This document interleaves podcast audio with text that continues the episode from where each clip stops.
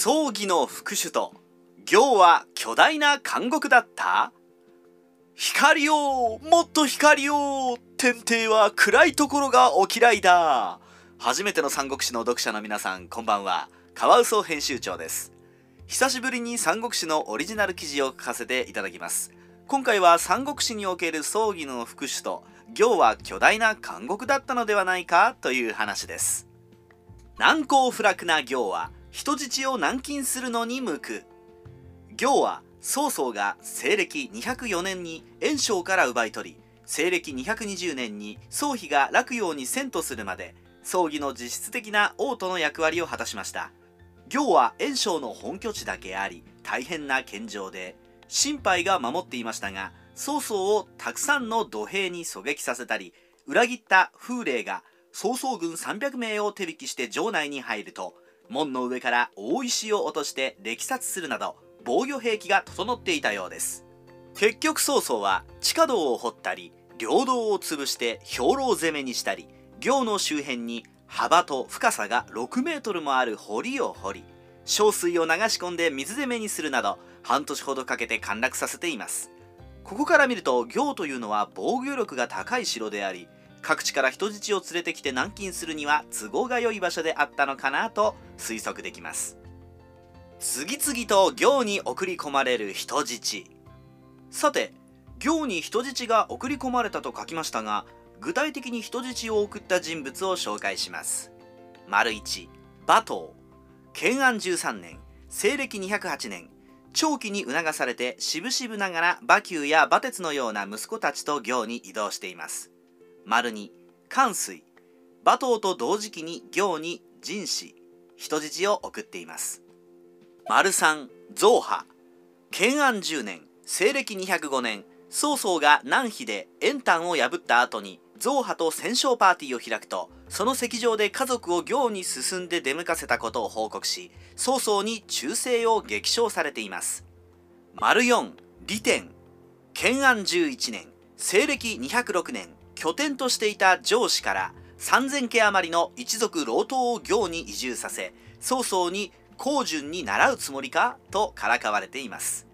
しかしこれだけだと単純に当時は行が義の首都だからそこに人質を送っただけじゃね？という疑問も生まれますがもう少し調べてみるとさらに意外なことが分かりました。洛陽遷都後も行には人質が送られた。しかし明帝宗英が即位した後の御のりに以下のようなものがあります。明帝は各地の軍権の例に死者を送り自分の統治するエリアの危険度を撃中兵で自己申告せよと命じた。この時卓軍大衆王冠の部下は卓軍を中華兵にしようと進言したが王冠は卓軍が辺境で異民族の攻撃も多いゆえに劇だと応じた。それに対し部下は劇に認定されるとおそらく人質を出さねばならなくなりますよと答えた。しかし王冠は大主とは民のために存在するのであり劇と認定されれば危険地域として民は武益が軽くなる。私の個人的なことのために軍民を裏切ることはできぬと言った。こうして王冠は卓軍を激認定し病弱な跡継ぎ息子を行に人質に送ったと三国志王冠伝に書かれています。明帝の時代はすでに洛陽に遷都し行は首都ではありませんがそのまま人質は行に送り込まれているのです。この点から行には広い意味では逃げられては困る人質を軟禁する監獄の役割があったのではないかとカワウソは推測します。皮肉芝居が義の諸侯王を行に軟禁。さて葬儀にとって背かれては困る重臣の身内を軟禁していた行は皮肉な運命をたどります。西暦249年公平領の変で曹操一派を追い落とした芝居が義で権力を握ったのです。ここから芝一族の天下への地盤固めが始まるのですが西暦251年正月遠州志士の霊古具と大尉の横領が選定に背いて曹王の総評を帝位に立てようとクーデターを計画。